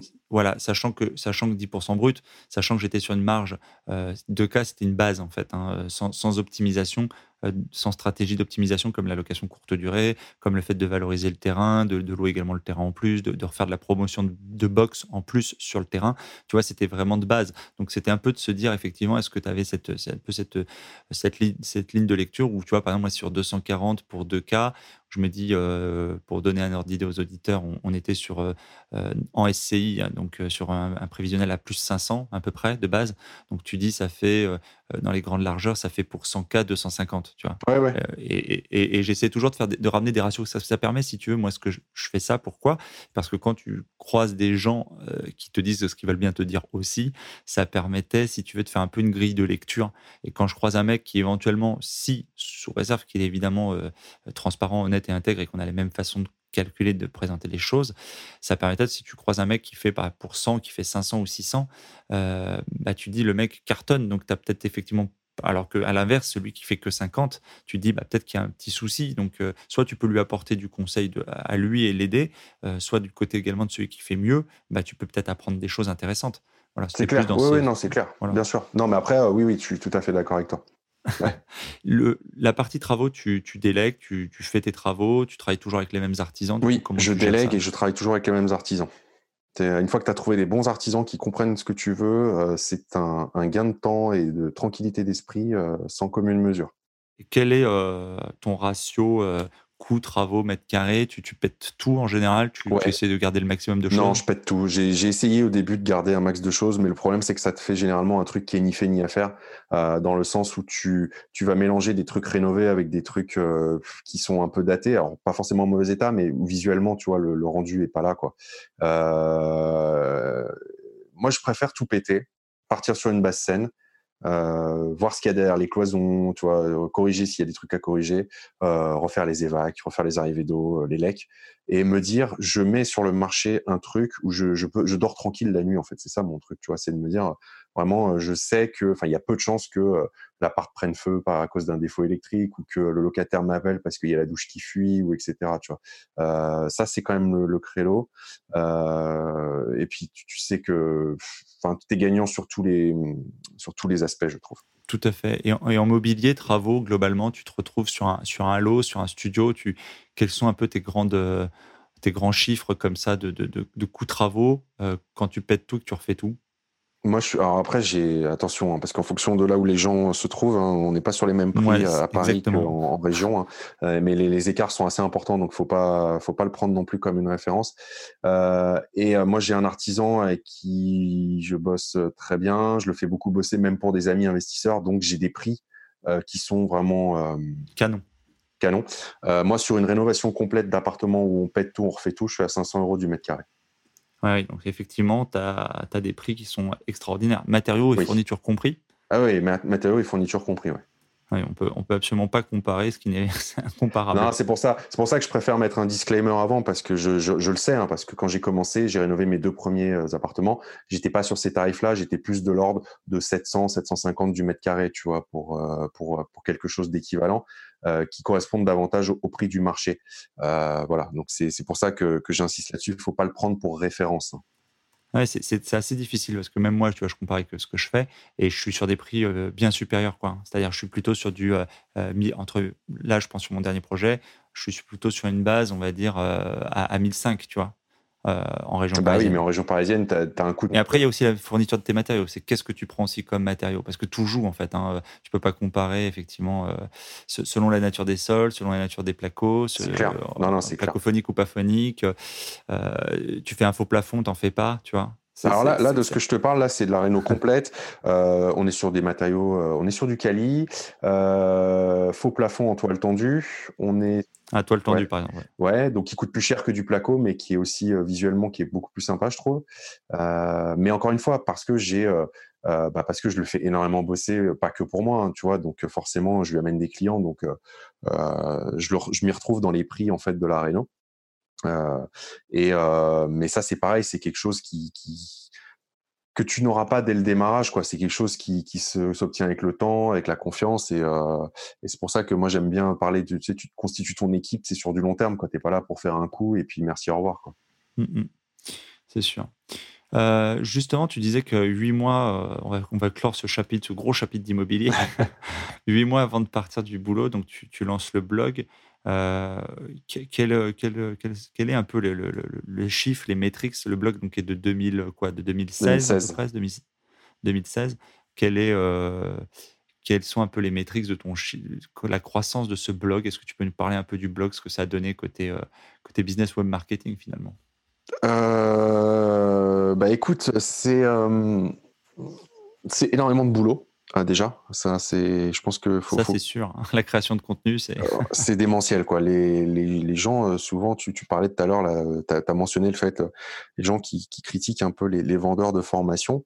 Euh, bon, après chacun est libre de penser ce qu'il veut. Moi, j'ai pas de souci avec ça. Mais ce qu'il faut savoir, c'est que c'est un boulot démentiel. Hein. C'est un sacré boulot de, de fou. Parler d'entrepreneuriat. Euh, donc le démarrage, c'est toujours un, on appelle ça la traversée du désert. C'est un long moment où, où à part tes trois potes ta mère euh, et ta nana, il y a personne qui va voir ton blog, tu vois. Donc, euh, et ça pendant plusieurs mois. Donc, tu es content quand tu fais 100 visites dans le mois au début, tu fais ouh machin. Euh, puis ça augmente petit à petit, puis à un moment donné, ça, ça commence à décoller. c'est exponentiel. Et là aujourd'hui, je suis plutôt proche des 30 000 visiteurs par mois en fait. Ok, donc ouais, c'est sympa. Alors, question acquisition trafic, qu'est-ce qui, pour rentrer un peu dans l'aspect dans, tech, qu'est-ce qui génère du, lead? Est-ce que ce sont tes articles écrits? Est-ce que c'est parce que tu as une chaîne YouTube à 5K aujourd'hui, à peu près 5K de follow sur ta chaîne YouTube Qu'est-ce qui euh, génère du trafic? Est-ce que c'est parce que tu fais des posts, euh, des articles invités ailleurs? Est-ce que tu fais du backlinking? Est-ce que euh, qu'est-ce qui génère un peu ce trafic vers, vers le site? Le, plus gros de mon trafic, c'est le SEO, c'est la structure SEO globale du site plus les articles. Donc, euh, euh, mais ça, c'est, je l'ai pas inventé. Enfin, il y a une, partie que j'ai que j'ai écrite moi-même et qui est naturelle. Ce qu'il y a, c'est que je bosse avec un, prestataire SEO qui m'a tout repris pour que ce soit vraiment optimisé, tu vois. Mmh. Pour, pour que ça fonctionne, pour, que ça fonctionne mieux. Pour que ça fonctionne, quoi. Hein. Ça ne s'invente pas non plus, hein. c'est un métier, donc donc, euh, tu avais quoi comme erreur? Tu avais euh, tes balises qui n'étaient pas bien faites Tu avais plusieurs, avais plusieurs H1 sur la même page euh, Ouais, voilà, tu vois, les trucs classiques qui vont parler aux web entrepreneurs, mais c'est ça, des H1, puis tu passes avec des H3 direct et tu n'as pas de H2 entre les deux, des mots-clés qui étaient pas forcément bien choisis, des URL trop longues, tu vois, des, trucs comme ça, des images trop lourdes, des hum, pas de cocon sémantique, enfin, toutes ces choses-là. Quoi. Ok. c'est quoi le coût d'un d'un conseiller SEO pour t'aider à reprendre, à, refonder un petit peu un, site pour, euh, pour ceux d'entre nous qui, auraient, euh, qui, écouteraient et qui auraient un site à, améliorer? Ça dépend de la prestation que tu choisis, parce que tu peux avoir juste l'aspect conseil et après tu fais toi-même. Puis tu peux avoir l'aspect euh, bah, prestation complète où on fait pour toi. et donc, grosso modo, ça varie de 3 à 10 000 euros. Quoi. Ouais, c'est quand même un sacré investissement. Ce n'est pas, pas à négliger. C'est pas à négliger. Après, il faut savoir que le référencement naturel, c'est quand même selon moi, le plus important. C'est pas le seul, hein, c'est pas ce que je dis, c'est le plus important parce que c'est euh, là où tu auras les personnes les plus qualifiées. Hein, c'est des gens qui, qui, recherchent naturellement ce que tu as euh, à offrir. Et donc, euh, donc c'est pour moi la, les, les, personnes les plus importantes. Euh, et puis demain, si la pub est bien aussi, mais si demain tu vois, ce qui, ce qui s'est passé avec Google il y, a, il y, a, quelques années. Moi, je n'étais pas encore dans le, dans le, business à ce moment-là, mais euh, Google qui avait changé euh, les règles de l'algo d'AdSense, je crois, ou un truc comme ça. Euh, et, et, en gros, tu as des gens qui, qui, gagnaient de l'argent que avec la, la, pub et qui du jour au lendemain et ne gagnaient plus rien, quoi. Oui, tout à fait. voilà. en fait, je, je, fais une parenthèse, c'est un peu le même, tu vois, la même stratégie qu'en que, que investissement. C'est juste ne pas te mettre tous ses œufs dans le même panier. Il faut, faut être un peu partout. Quoi. Mmh. Sur, le, sur la partie euh, tech, tu, tu, es quoi? C'est un WordPress ton site? Tu es hébergé tu, tu fais, euh C'est un WordPress, Ok, tu, tu as, acheté un thème, euh, un thème standard. Tu C'est ça. Et tu essaies de poster, tu as vraiment été dès le début régulier, tu postais un article par semaine, un article. Tu avais une planification, comment, comment tu t'organisais? Ouais, pendant, pendant les trois premières années, j'avais euh, une vidéo ou un article par semaine. Il y a même une période où j'ai pointé à deux par semaine. L'idée étant de, d'avoir du contenu euh, régulier euh, et de qualité. aujourd'hui, je suis à beaucoup moins. Je suis à une vidéo par mois.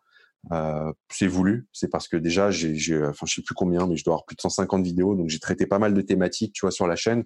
Donc, je vais pas réinventer la roue. Hein. Tu, tu, parlais euh, tu, parlais de, méthodes de travail et d'optimisation. Quand tu as, fait une vidéo euh, sur un sujet, euh, tu vas pas la refaire. Quoi. Si la vidéo elle est toujours d'actualité. Oui, bien sûr. Non, ça, voilà, c'est Et, et comment dire, au niveau de tes de tes justement de tes canaux d'acquisition, tu, tu, fais également un peu de, de, de publication sponsorisée, tu, tu, fais du Facebook Ads, tu fais du Je fais du Facebook Ads, oui, tout à fait. Et ça, ça génère aussi le, du, trafic, en fait, c'est ça convertit bien. Euh, quel, quel, quel, comment dire, retour tu en as justement Quel regard tu, as, tu portes là-dessus par rapport à, à, ton SEO bah en fait, la, la, publicité, euh, ce qui est phénoménal, hein, c'est que tu peux euh, n'importe qui peut avec des budgets faibles avoir des, prospects, euh, des gens euh, qualifiés euh, immédiatement. Hein, tu appuies sur un bouton et ça part.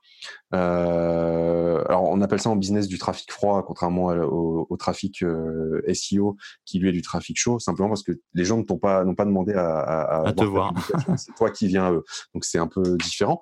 Mais, mais, mais, malgré tout, les, les plateformes d'aujourd'hui, type Facebook, ont des infos qui sont assez pertinentes sur les, utilisateurs et qui permettent quand même de proposer le bon contenu aux bonnes personnes. Et les retours sont quand même très bons. Moi, j'ai plein de personnes qui me disent je t'ai découvert grâce à la, à la, publication sponsorisée sur Facebook et, euh, et qui du coup euh, sont maintenant des lecteurs euh, fidèles du blog, tu vois, qui et qui m'auraient pas forcément trouvé en d'eux-mêmes quoi. Donc c'est complémentaire en fait, mais c'est très très c'est très intéressant. question outils, justement, à part ton WordPress et ton thème, tu as d'autres outils euh, pour la gestion des pop-up ou pour le mailing ou pour des choses comme ça? Tu utilises quoi euh? Ouais, alors en, en autorépondeur, je suis sur euh, ActiveCampaign. Euh, pour les pop-up, je suis sur un outil qui est assez récent qui s'appelle ConvertBox, mmh qui est américain. Qui est vachement plus responsive et plus léger en code que ce que, que les outils un peu plus old school type OptiMonster, tu vois, par, pour ne citer que lui, que j'utilisais avant d'ailleurs. voilà, après pour les, règlements, je suis sur Stripe et sur PayPal, hein, comme beaucoup de gens. J'encaisse via Thrivecart, du coup, qui, est connecté à mes, à mes, à mes processeurs de paiement. Mmh voilà. Tu n'as pas eu l'envie de migrer sur des solutions type Podia. Euh, euh, moi, j'ai System.io, par exemple, et j'ai eu Aurélien euh, il n'y a, pas longtemps sur le podcast. Tu n'as pas eu envie justement de changer ou c'est que c'est un peu lourd à changer, donc du coup, tu n'as pas envie de faire cette, cette migration en fait? Non, c'est pas c'est pas une question de lourd, même si ça rentrerait en compte. Hein. Je me la suis posé cette question effectivement, mais la réponse elle est non parce que c'est comme dans l'immobilier. Moi j'aime mieux être propriétaire et pas locataire, si tu veux. L'avantage des solutions tout en un, c'est que quand tu veux aller vite ou que tu connais rien ou que tu n'as pas envie de t'embêter, c'est super. Moi, euh, la perspective de payer un abonnement mensuel pour avoir mes, formations sur une plateforme qui ne m'appartient pas et du coup, du jour au lendemain, tu arrêtes de payer, tu perds tout, c'est pas un truc qui m'intéresse. Est-ce que c'est pas un peu le cas aussi avec tes, les, outils euh, connectés En fait, tes, tes, plateformes, enfin tes formations, tes contenus de formation sont hébergés du coup sur quoi en fait? Euh, bah, en fait, sur les outils que j'utilise, tu as une partie des outils avec un paiement annuel, mais j'ai fait le calcul, euh, c'est bien plus intéressant que, que de faire appel à une plateforme tout en un. Et c'est surtout que j'ai une autre partie de mes outils qui sont en lifetime, c'est-à-dire que je les ai payés une fois et j'ai l'accès à vie. Donc, si tu veux, sur euh, du long terme, hein, après c'est une question de calcul de rentabilité aussi, c'est quand même bien plus intéressant. Et euh, donc ça, c'est le premier point, c'est un, point financier. Après, il y a un autre point qui est ne pas avoir tous ses œufs dans le même panier. C'est-à-dire que demain, tu es sur une plateforme euh, externalisée, la plateforme plante, tu n'as plus rien. Tu vois tu n'as plus de terminal de paiement, tu n'as plus de plateforme de formation, tu n'as plus, plus de vidéo, tu plus. Moi, demain, avec l'architecture que j'ai aujourd'hui, euh, si j'ai déjà tout ne va pas planter en même temps, j'ai peut-être un truc qui va planter, mais surtout que j'ai la possibilité d'avoir une solution de repli pour, pour mes clients. Ouais, c'est sûr. C'est une vision, c'est une vision un peu différente. C'est vrai que le, je trouve, je trouve l'intégration. J'aime bien, euh, j'aime bien être centré sur un outil qui me permet de piloter un peu les différentes choses. Et euh, j'ai, à la fois, les auditeurs le savent, hein, j'ai à la fois testé du, WordPress, du, du, Wix, euh, j'ai System.io là pour les landing pages, etc. Mais c'est vrai que je, je, trouve que les intégrations sont intéressantes et tu parlais de plantage, je pense qu'il y a pas mal de solutions comme ça de ce type-là qui, bénéficient, on va dire, d'un back-office où euh, il y a plusieurs serveurs, il y a plusieurs solutions, tu vois, genre euh, de stockage. De... Puis bon, quand tu produis du contenu, je pense que tu fais ça aussi, c'est-à-dire que tes articles ou tes vidéos sont, euh, sont stockés physiquement, par exemple, sur un disque dur et tu peux toujours les réuploader s'il y avait besoin, même si c'est pénible à faire. C'est clair, exactement. tu, tu la supprimes pas une fois que tu l'as enregistré. Mais, mais, après, tu vois, c'est un, un parti pris aujourd'hui. Hein. Peut-être que dans, dans, Ça évoluera. Voilà, Peut-être que dans deux ans, j'aurais complètement changé de point de vue, parce qu'il faut, faut, faut, rester ouvert d'esprit et, et, euh, et, et, se fermer à rien. Euh, Aujourd'hui, moi, c'est comme ça que je raisonne. Peut-être que euh, si un jour ça me gonfle trop, tu vois, d'avoir ça séparément et qu'il y a une super plateforme qui, me, qui répond pile à ce que je recherche, je serais prêt à faire, le, à faire cette démarche. Mais aujourd'hui, c'est pas, voilà, c'est pas vraiment ma philosophie. Ok. Euh, j'ai vu que tu avais un Kindle qui tournait sur Amazon à 7,99. L'auto-édition, euh, les ressources de la vente d'un livre, il y, a, Quiz à vie. Alors, je ne sais pas, tu en as vendu beaucoup, tu en as vendu des wagons. Euh, c'est le produit parmi les autres que tu vends le moins. Quelle est, ta vision de l'auto-édition et de ce petit guide? Non, en fait, ce guide, il a été créé. Je l'ai écrit en une journée, le même jour où j'ai acheté le nom de domaine du blog. C'est quand je me suis dit, tiens en fait, je m'ennuyais à mourir dans mon boulot euh, salarié. J'avais pas encore pris la décision de le quitter. Euh, et, je me suis dit, tiens, j'ai envie d'écrire. Euh, en fait, je me suis dit, est-ce qu'on peut vraiment partager son expérience en ligne, tu vois, et, gagner de l'argent en ligne, tu vois, je me posais la question. Et donc, le Kindle a été un peu le premier pas là-dedans. test. Et, ouais, le test, tu vois, et tu dis, bon, ça m'a pris une journée à écrire, une journée après à, relire et à mettre en forme. Donc c'est sûr qu'il est, il est pas parfait loin de là. Il y a peu d'avis parce que j'en vends pas non plus des tonnes. Je dois en vendre, je sais pas. En plus là-dessus, je peux être, enfin, tu vois, je sais pas si j'en vends 5 par mois, c'est le bout du monde. Tu vois. Euh, l'idée n'est pas d'en vendre et de gagner de l'argent avec. C'était plus, je me suis dit, est-ce que ça, ça fonctionnerait, tu vois? Et effectivement, ça fonctionne. Après, dans une aujourd'hui pourquoi je le laisse? Parce qu'il a quand même 4 ans ce Kindle c'est plus dans une optique stratégique de se dire que le pour moi aujourd'hui je vois Kindle et Kobo comme des plateformes donc l'auto-édition qui te permettent de te faire connaître de nouvelles personnes. Ouais, tout à fait. C'est un, canal d'acquisition et de trafic au même titre que les autres, en fait. Hein. Ouais, et tu vois, alors celui-là, celui-là, je laisse parce que bah, on va pas, on va pas shooter ses, actifs. Celui-là, il est il est écrit. Mais j'en ai écrit un autre il y a pas longtemps, là, il y a quelques mois, qui lui maintenant est en téléchargement gratuit sur Kindle et sur euh, Kobo, qui, est, celui que je mets aussi en téléchargement gratuit sur mon, site. Hein. Euh, et ça, ça fonctionne bien parce que ça, surtout en cette période de confinement où les gens lisent quand même un peu plus, tu vois, euh, ça permet aussi de, faire, de te faire découvrir à des gens qui n'auraient pas forcément le réflexe d'aller te chercher sur Google ou, euh, ou des choses comme ça. C'est sûr, c'est sûr. Du coup, la, la, la, partie formation, je, suis obligé de l'aborder. On, me reprocherait de ne pas poser la question. Ça représente un, gros niveau de revenu. Quel est un peu les, dans les grandes lignes, sans forcément rentrer à, à la virgule ou au centime près, mais euh, 30 000 personnes qui viennent, on, va parler de taux de conversion, combien de gens euh, achètent un, produit, quel qu'il soit finalement, et qu'est-ce que ça peut... Alors j'imagine que tu as une structure sociétale derrière, tu n'es peut-être pas en auto-entrepreneur. Non, je suis en SASU. Euh, quels, quels, sont les grands comptes, les grands chiffres un peu de, de, de, de ce, de ce volet de la formation? Déjà, je n'ai pas, pas fait gaffe au pricing de tes formations. Ça s'échalonne de combien à combien euh? Ça va de 27 à 1000 euros. Ok. Et, donc les gens, euh, tu as, le phénomène que les gens prennent un produit euh, euh, d'appel à 27 euros, ils apprécient parce que tu fais quand même de la quali et du coup ils évoluent, par, certains évoluent vers le produit 1000 euros. Tu as un peu de tout en fait, c'est pas, il n'y a pas un schéma type parce que ce qu'il faut bien comprendre c'est que tu as des, pas des machines derrière, tu as des êtres humains et que chaque être humain résonne et fonctionne différemment. Donc tu as des personnes Franchement, en toute transparence, j'ai des, des, personnes qui m'ont qui m'ont découvert et le, dans les deux heures qui suivaient euh, investissaient dans une formation à 1000 euros. Comme j'ai des personnes qui ont eu besoin de passer par euh, différentes étapes, donc euh, un, un e-book gratuit, puis un produit à 27 euros pour voir un petit peu l'approche pédagogique et, et, ce que je peux proposer. Avant, tu vois, et puis surtout pour faire confiance avant de, de passer un, sur un produit à, à 1000 euros. Et j'ai aussi des personnes qui m'ont suivi pendant deux ans avant de m'acheter le premier moindre produit, tu vois.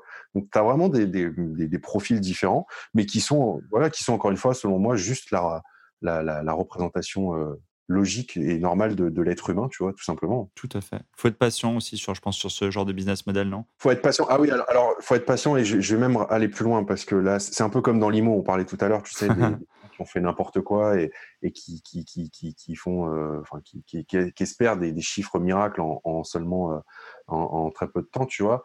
Euh, au même titre qu'en location courte durée, avant de faire du x3, x4, il faut quand même que ton annonce remonte dans les algorithmes des plateformes, etc., que tu aies des commentaires, que tu optimises ton pricing, tout ça. Mais Et puis, il faut être sur des prix, des prix quand même de province. Moi, je vois sur, des, sur, des, sur, sur l'île de France, les prix d'acquisition sont, encore une fois, sont tellement élevés que si tu fais, moi, de ce que je constate, si tu fais du x2, x2,5 par rapport à du prix classique, c'est déjà bien, quoi. Je veux dire, en, en, brut, quoi. Je veux dire, bah, bien sûr. Puis x2, x3, comme, comme tes prix sont élevés, finalement, tu fais pas un, cash flow de, de, euh, de, malade. Hein, euh, non, mais non, il faut, il faut remettre les choses dans leur contexte. Tu fais bien de le dire. Ça dépend aussi de ton prix d'acquisition et, et c'est clair que euh, et des prix des loyers là où tu es.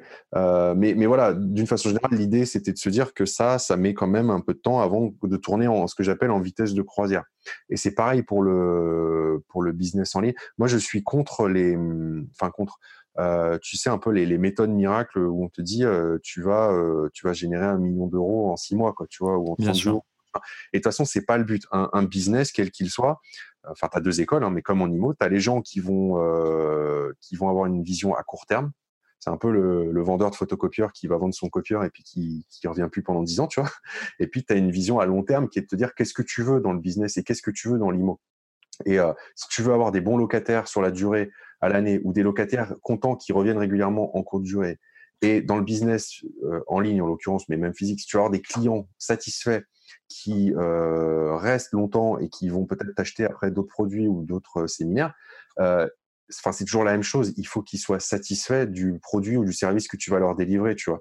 Et, aujourd'hui, je peux, je, dors sereinement et je peux te dire sans aucun problème que la plupart de mes clients, parce qu'il y aura toujours un ou deux insatisfaits, mais la plupart de mes clients sont extrêmement satisfaits euh, des produits formation. J'en ai beaucoup qui sont passés à l'action et, euh, il y en a énormément aussi qui m'écrivent ou, même que, tu vois, moi, j'ai pas de souci à, j'organise de temps en temps des, tu sais, quand je me déplace, des, soirées repas investisseurs, mais que avec des, des, lecteurs du blog ou des clients, tu vois. Et, et, je suis super content de discuter avec eux. Et, et tu vois, qui disent que bah ouais, l'IMO a d'une façon ou d'une autre changé leur vie, à petite ou grande échelle, tu vois. Mais, mais ça, pour répondre à ta question et revenir sur toi ta question, c'est pas quelque chose que tu fais en trois mois, quoi. C'est quelque chose que tu fais sur du long terme parce que tu les suis, parce que tu es présent, parce que tu fais de la qualité, parce que tu leur dis pas n'importe quoi. Parce qu'au début, tu as fait euh, beaucoup d'articles que personne n'a lus, etc. Ouais, aussi, aussi, mais tu vois, aujourd'hui, tu es forcé de constater que ça paye parce que quand tu as des personnes qui te disent, bah moi, euh, ça fait euh, quelques mois que je t'ai découvert, je regarde tes vidéos, tes articles, j'aime bien l'approche, c'est pédagogique, c'est carré, on voit que tu, tu sais de quoi tu parles eh ben finalement euh, cette personne, tu vois, euh, euh, va être quand même plus à même de te faire confiance que si elle tombe sur une vidéo ou un article où bon, tu dis des banalités ou des trucs encore pire, des trucs qui sont faux, quoi, tu vois. Oui, bien sûr. ça représente 30 000 personnes par, par mois. Les, grands comptes, c'est quoi? C'est une centaine de personnes qui, qui, qui, achètent quelque chose, on va dire, dans, dans, dans, dans les faits, ou c'est moins que ça? Euh, dans les faits, alors, ça, ça c'est mon gros défaut, mais ça c'est pas une métrique que je traque euh, beaucoup, euh, les conversions, les trucs. mais dans les faits, je te dirais que schématiquement, non, sur 30 000, ouais, on doit être à, ça dépend des mois, on doit évoluer ouais, entre 70 et 100 acheteurs par mois. Quoi. Tout, tout, tout produit confondu, quoi. Bon, chacun tirera après les conclusions et, fera des expectatives sur les bah, Après, ben ouais, parce qu'après, euh, c'est, euh, tu vois, moi, enfin, après, pareil, il y a plusieurs écoles. Il y a des gens qui adorent suivre toutes les datas euh, avec toutes les, tous les paliers intermédiaires. Moi, c'est vraiment pas mon truc. Et moi, je regarde plutôt combien. J'ai cinq grandes métriques que je regarde chaque mois et c'est tout, quoi. Tu vois, donc. Et du coup, quelles sont les métriques alors que toi tu suis? Bah, je vais regarder, bah, bien sûr, le chiffre d'affaires. Je vais regarder le, le, trafic. Je vais regarder. alors, découlant du trafic, d'où il vient. Euh, je vais regarder combien j'ai d'inscrits sur ma liste email, combien j'ai de clients. Euh, et puis ponctuellement, mais c'est vraiment, euh, je vais regarder mes taux de conversion. Ok. Quel est justement le nombre d'inscrits liste email sur 30 000 passages comme ça d'une euh, tu, fais, euh, tu fais donc 60-70 ventes avec le truc classique, tu fais des campagnes mail euh, régulières, etc. Quelle est, quelle est l'agrégation de ta liste email sur 30 000 personnes? C'est quoi? C'est plus 1000 par mois à peu près? C'est un peu plus, on va être à plus 1500. Ok. Ok, ok. Très bien. Et donc, du coup, le, le, est-ce que le, le, fait de faire des vidéos YouTube continue et participe quand même activement à, ce, à, ce, à cet effet-là Est-ce que tu vois, par exemple, les liens de tes vidéos YouTube euh, euh, cliquer, visualiser? Justement, tu parlais de suivre un petit peu le canal d'acquisition. Ça, génère euh, l'engagement et, du lead ou pas? Bah, Bien sûr. Il faut savoir que YouTube, c'est le deuxième moteur de recherche après Google. Hein. Donc, tu as de plus en plus de personnes qui, qui font des recherches directement sur YouTube. Et d'ailleurs, quand tu fais une recherche dans Google, hein, euh, dès que tu as une vidéo qui correspond, elle ressort aussi dans les résultats de recherche. Donc, euh, Tout à fait. Donc, euh, non, non, ça appartient à la même boîte. Exactement. Et non, non, ça fonctionne, c'est complémentaire. Et les personnes qui font des recherches vidéo ne sont pas les mêmes. Tu sais, on dit qu'il y a plusieurs profils. Tu as des gens qui sont plutôt des lecteurs, donc qui vont plutôt être portés sur les articles.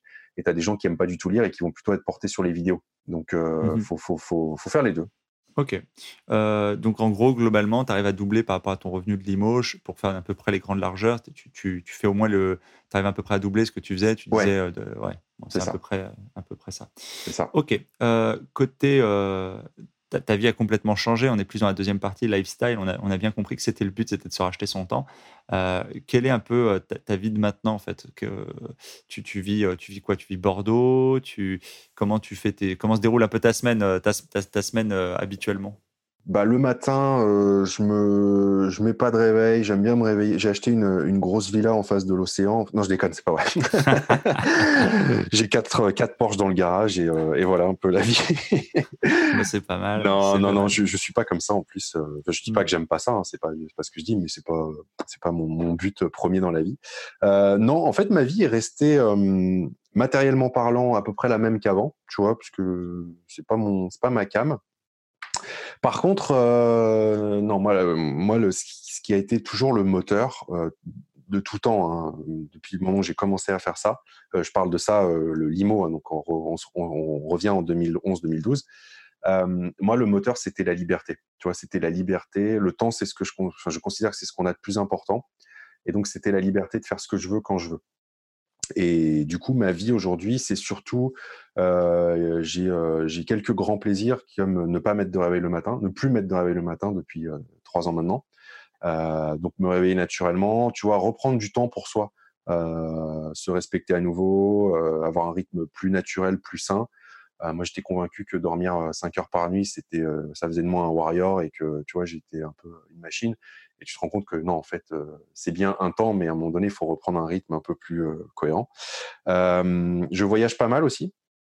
Ça, c'était un grand, un grand, une grande motivation. donc, je partage mon temps entre Bordeaux, Paris parce que j'ai encore beaucoup de potes à Paris, une partie de ma famille, le bord de mer parce que sur la côte atlantique j'ai aussi une partie de ma famille et, et sinon voyage à l'étranger. Et au niveau de tes des applications, des logiciels dans tes habitudes de travail, tu, tu travailles avec, par exemple, tu disais en location courte durée, tu utilises, j'imagine, un channel manager, tu bosses sur quoi? Sur Bets24 en location courte durée. Alors moi aussi, en l'occurrence, mais vis-à-vis des auditeurs, tu peux te dire pourquoi tu as pris celui-ci? Est-ce que tu avais essayé d'autres alternatives? Euh, non, la raison, elle est hyper simple, c'est que c'était le moins cher. Euh, et en fait, enfin, le moins cher, je regarde pas que le prix, hein, bien sûr, mais il est quand même très, très accessible en termes de prix pour des fonctionnalités qui sont euh, hyper complètes, je trouve. Donc, il a un rapport qualité-prix qui est, qui est vraiment excellent. Compétitif. ouais. Après, il est un peu pénible à prendre en main parce qu'il n'est pas forcément intuitif. donc, il faut passer un peu de temps, mais, mais, mais voilà. voilà pourquoi j'ai choisi celui-là. Ok. sur tes habitudes de travail, est-ce que tu as, monté une équipe, justement, que ce soit. Tu parlais des prestataires pour les travaux, mais tu as des prestataires pour l'entretien, les ménages, ou même pour, pour l'organisation de ton business en ligne? Est-ce que tu travailles avec des collaborateurs, des assistants virtuels en mode Team Ferris et semaine de 4 heures? Très peu. Très peu. Je fais encore beaucoup de choses moi-même parce que j'ai envie tant que possible d'être proche, euh, proche de, mon audience, tu vois.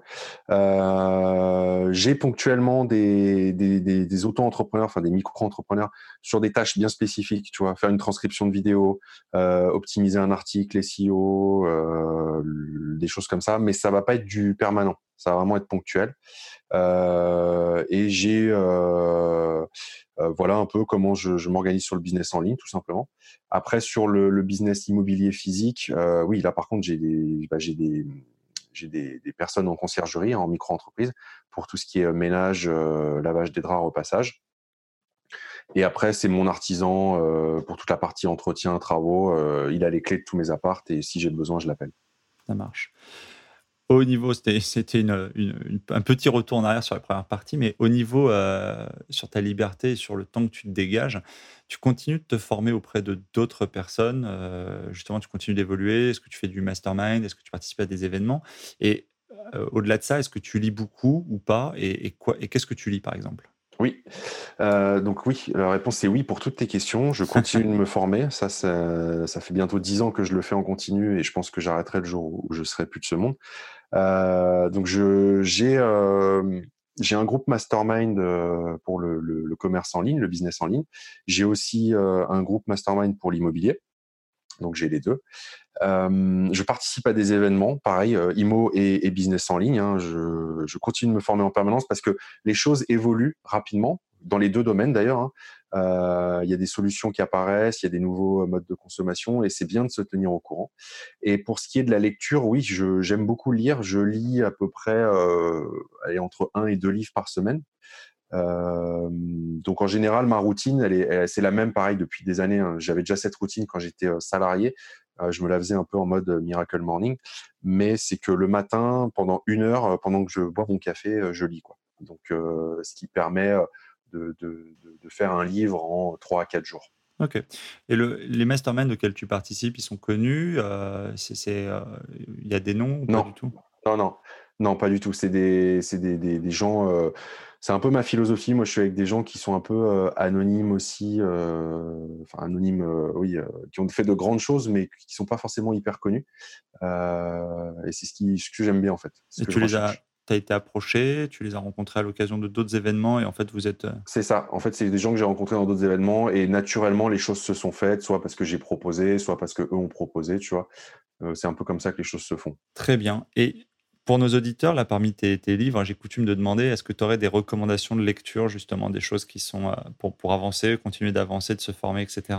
Oui, alors il y en a un qui est dans mon top 5, c'est The Millionaire Fastlane. Ok de MJ de Marco, qui existe en français, hein, l'autoroute du millionnaire. Il y en a un qui est plus confidentiel, qui est que en anglais, mais lui, il m'avait mis c'est lui qui m'avait donné l'élan pour me lancer dans pas mal de choses, qui s'appelle Stop Talking, Start Doing. Ah, on me l'avait jamais dit celui-là. Ok. ouais, c'est pour ça il est plus confidentiel. Enfin, il n'est pas hyper connu, mais il est, il se lit vite. Hein, il n'est pas très long. Il est énormément, il est très pédagogique parce que pas mal imagé avec des différences de police, des trucs. Et je le conseille vraiment à tout le monde si vous parlez anglais parce que c'est un, shot de motivation que j'ai rarement vu dans un bouquin. Quoi. Voilà. Très bien. Et alors pour finir, est-ce qu'il y a un mantra, une citation ou quelque chose, une, espèce de maxime que tu t'es fait tienne, tu vois, genre le truc que tu aurais gravé sur du bureau Non, je suis pas comme ça. non, je suis pas comme ça. Non, euh, non je, suis un, je, suis un, fan de citations, mais il n'y en a pas une, tu vois. Euh, qui t'anime plus ouais, c'est ça. quoi. C'est, attends, je réfléchis 30 secondes, vite fait.